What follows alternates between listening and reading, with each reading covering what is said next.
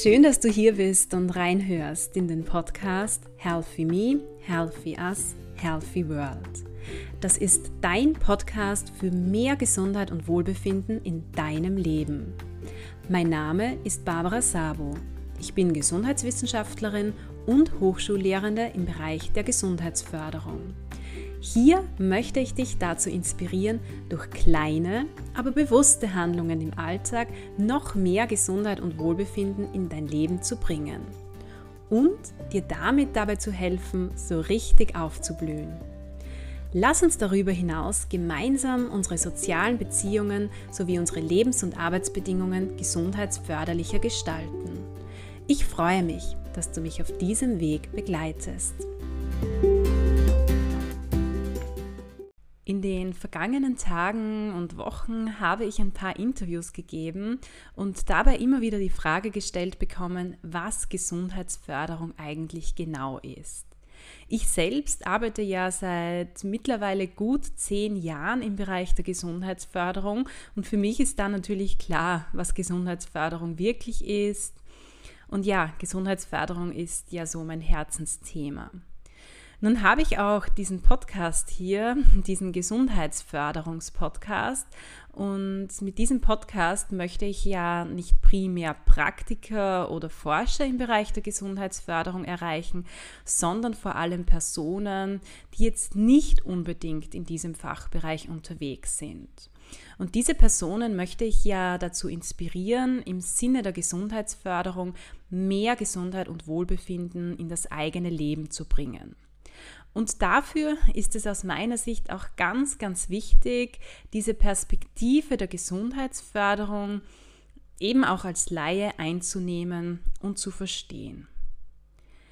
Ja, und auf Basis dieser Gedanken und Erfahrungen ist diese Folge 60 hier entstanden. Ich möchte dir in dieser Folge wieder möglichst kurz und knackig erklären, dieses Mal, was Gesundheitsförderung wirklich ist, vor allem welche Perspektive die Gesundheitsförderung einnimmt und was deren Prinzipien und zentralen Ziele sind. Das hat auch so ein bisschen damit zu tun, dass der Begriff Gesundheitsförderung in unserer Gesellschaft leider oft etwas missbräuchlich verwendet wird. Und es gibt auch ganz, ganz viele Fehlannahmen und Vorurteile gegenüber der Gesundheitsförderung. Natürlich kann ich dir jetzt in dieser Podcast-Folge nur so einen groben Einblick geben. Ähm, es gibt ja eigene Lehrveranstaltungen, ja, eigene Studiengänge, die sich mit Gesundheitsförderung auseinandersetzen. Das heißt, es gibt viel über Gesundheitsförderung zu erzählen, zu lernen und zu lehren. Im Folgenden möchte ich dir die zentralen Ansätze und Ideen der Gesundheitsförderung näher bringen, indem ich, ja, ich nenne es einmal gewisse Vorurteile gegenüber der Gesundheitsförderung oder oft sind es auch einfach Fehlannahmen aus dem Weg räumen möchte. Gut, eine Fehlannahme, die sehr stark in vielen Köpfen verankert ist, ist, Gesundheitsförderung ist dasselbe wie Prävention. Und stellen wir uns hier mal die Frage, welche Perspektive die Gesundheitsförderung einnimmt. Und hier kommen wir auch schon zur Antwort auf die Frage, was die Gesundheitsförderung von der Prävention unterscheidet. Und das ist eben vor allem die Perspektive. Bedeutet, Gesundheitsförderung und Prävention verfolgen zwar ein ähnliches Ziel, aber sie nehmen eine jeweils andere Sichtweise ein und sie gehen zum Teil auch andere Wege. Also bei der Prävention geht es ja grundsätzlich um die Vermeidung von Krankheiten. Man möchte durch präventive Maßnahmen Krankheiten vermeiden, Morbiditäts- und Mortalitätszahlen reduzieren. Und zwar vor allem dadurch, und das ist jetzt das Zentrale, indem man Risikofaktoren innerhalb der Gesellschaft minimiert. Also zum Beispiel möchte man die Zahl der Herz-Kreislauf-Erkrankungen in einem bestimmten Land senken und hierfür versucht man Menschen dazu anzuregen, aus der Bewegungsarmut rauszukommen, weniger zu rauchen, weniger Alkohol zu trinken und so weiter und so fort. Die Gesundheitsförderung hingegen richtet den Blick weniger auf Krankheiten, sondern vielmehr auf Gesundheit und Wohlbefinden. Ziel der Gesundheitsförderung ist es, Gesundheit und Wohlbefinden zu erhalten und zu fördern. Und das möchte man tun, indem man versucht, Ressourcen zu stärken. Und zwar Ressourcen von einzelnen Personen, Ressourcen von Teams, Ressourcen von Familien, von Gruppen, von Organisationen und so weiter. Das heißt, in der Gesundheitsförderung liegt der Fokus nicht darauf, Risikofaktoren für Krankheiten zu identifizieren und sie zu reduzieren, sondern vielmehr darauf, Gesundheitsressourcen auf bzw. auszubauen. Jetzt stellst du dir vielleicht die Frage, was ich mit Gesundheitsressourcen konkret meine. Also wie vorhin schon kurz erwähnt, es gibt Ressourcen auf der individuellen Ebene, die man stärken kann, zum Beispiel bestimmte Persönlichkeitseigenschaften.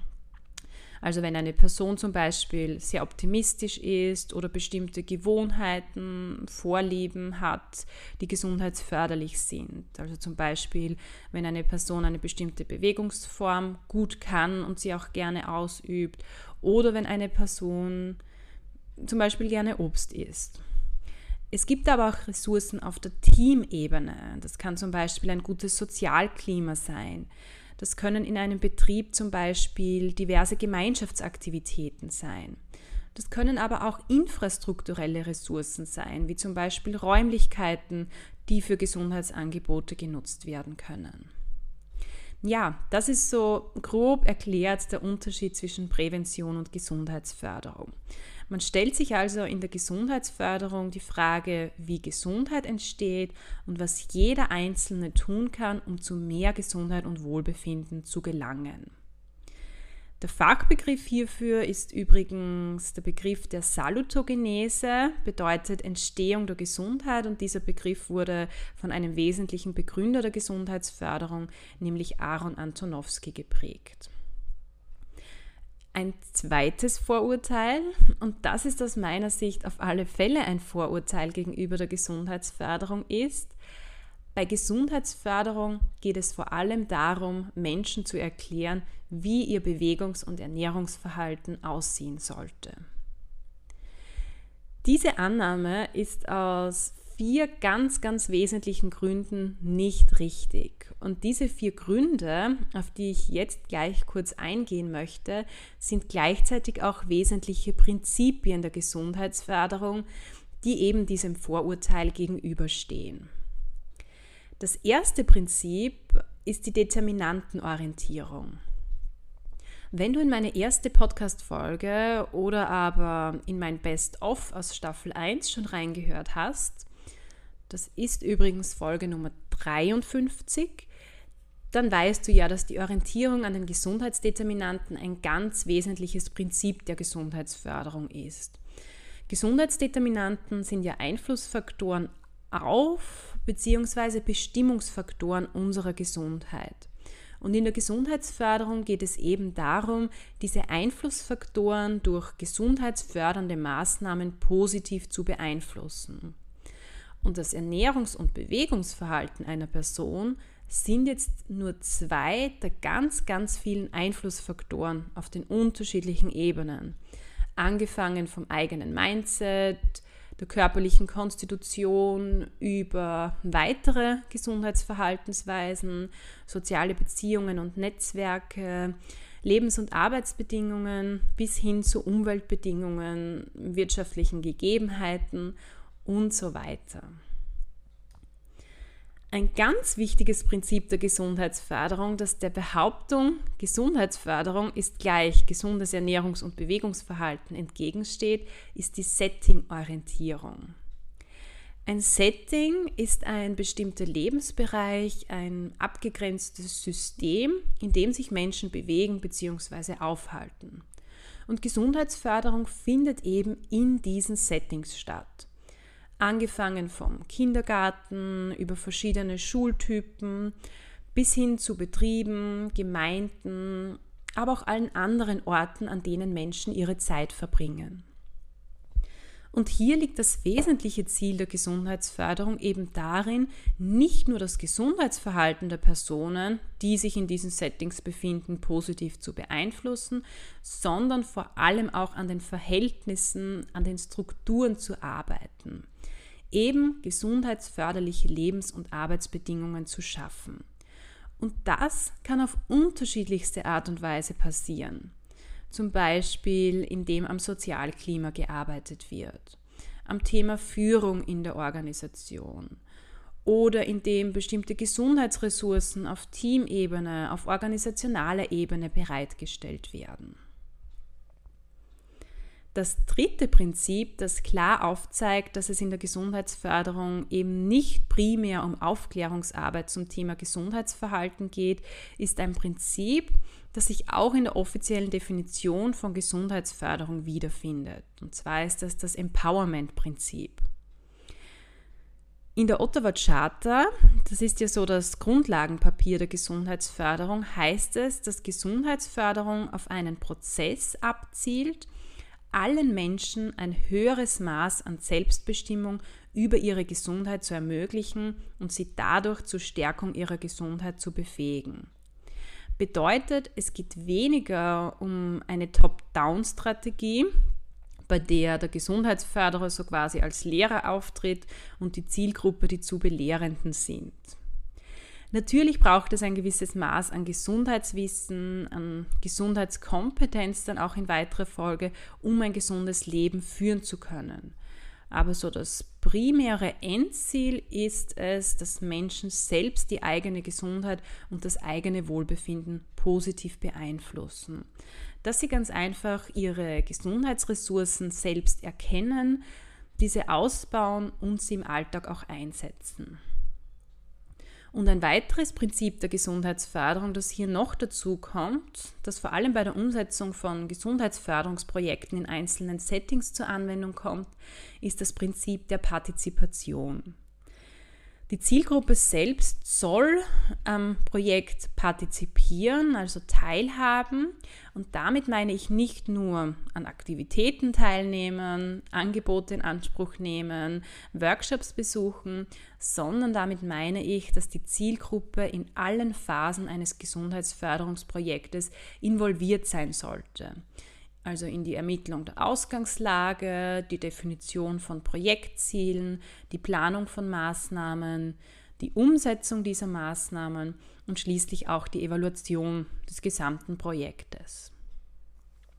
Und das vierte Prinzip, das verdeutlicht, warum es in der Gesundheitsförderung eben nicht nur um ein gesundes Ernährungs- und Bewegungsverhalten geht, ist das multidimensionale Gesundheitsverständnis, das der Gesundheitsförderung zugrunde liegt.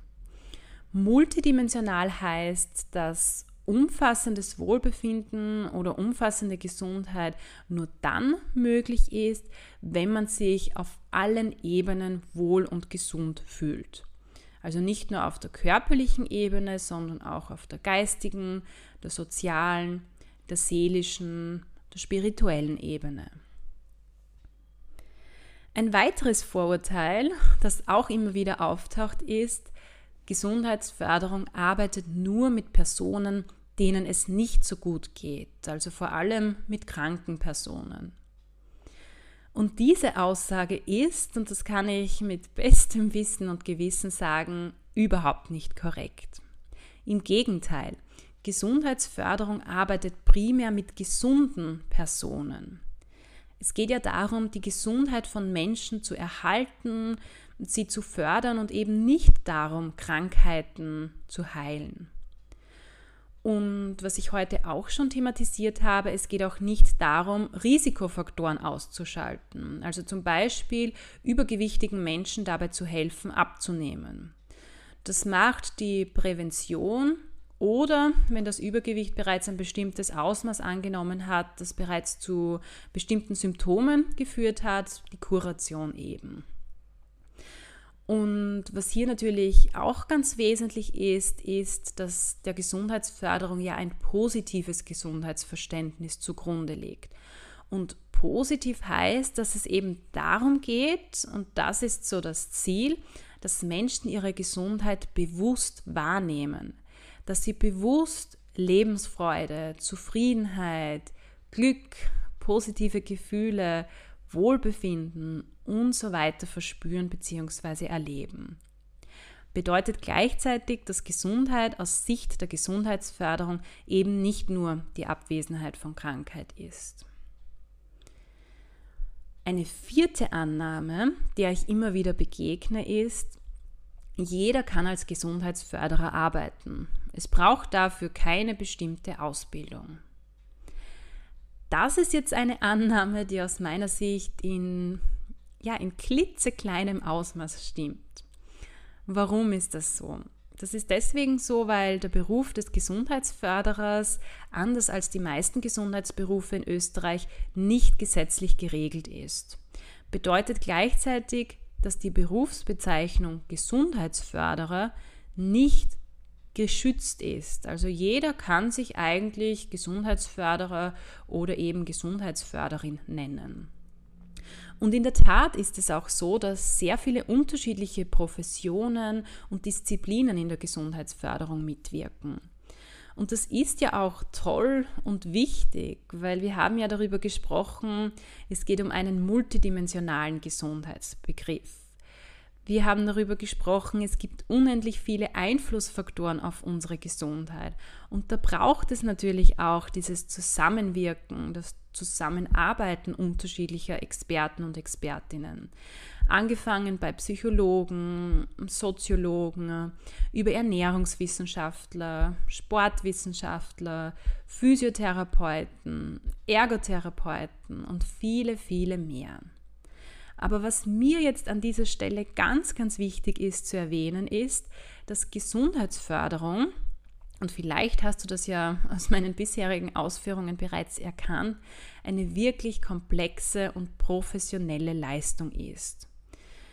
Es ist nur möglich, diese vielfältigen Anforderungen an die Gesundheitsförderung und diese unterschiedlichen Prinzipien zu erfüllen bzw. ihnen gerecht zu werden, und gleichzeitig auch evidenzbasiert zu arbeiten, wenn es Experten gibt, die wirklich über ein umfassendes Bündel an Kompetenzen hierzu verfügen. Und mit Recht gibt es dementsprechend auch neben diversen kleinen Kursen und Weiterbildungen zum Thema Gesundheitsförderung eigene, umfassende, mehrjährige Ausbildungen auf Hochschulniveau. Ja, ganz einfach eigene Studiengänge zum Thema Gesundheitsförderung. Es gibt da übrigens ein ganz tolles Konzept, das sogenannte COMPAP-Rahmenkonzept, in dem wesentliche Kompetenzen von Gesundheitsförderern definiert werden. Sehr gerne verlinke ich dir das wieder in den Show Notes und du kannst nachlesen, wenn dich das näher interessiert. Bedeutet jetzt zusammengefasst zu diesem Vorurteil, Gerade in der Gesundheitsförderung ist es wichtig, dass unterschiedliche Professionen mit ihren unterschiedlichen Expertisen und Kompetenzen zusammenarbeiten und auch gemeinsam einen Beitrag dazu leisten, die Gesundheit von Personen zu erhalten und zu fördern. Aber die Umsetzung professioneller Gesundheitsförderungsstrategien, Gesundheitsförderungsprogramme und Gesundheitsförderungsprojekte braucht meiner Ansicht nach wirklich professionelle, gut ausgebildete Gesundheitsförderungsexperten und unbedingt auch ein gewisses Maß an Evidenzbasierung.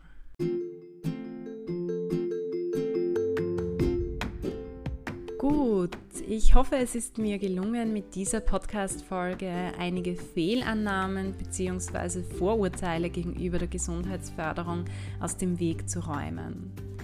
Wenn du auch weiterhin über meinen Podcast am Laufenden bleiben und mehr darüber erfahren möchtest, wie du einzelne konkrete Gesundheitsdeterminanten selbst positiv beeinflussen kannst, dann folge mir sehr gerne auf Instagram, vernetze dich gerne mit mir auf LinkedIn oder like meine Seite auf Facebook.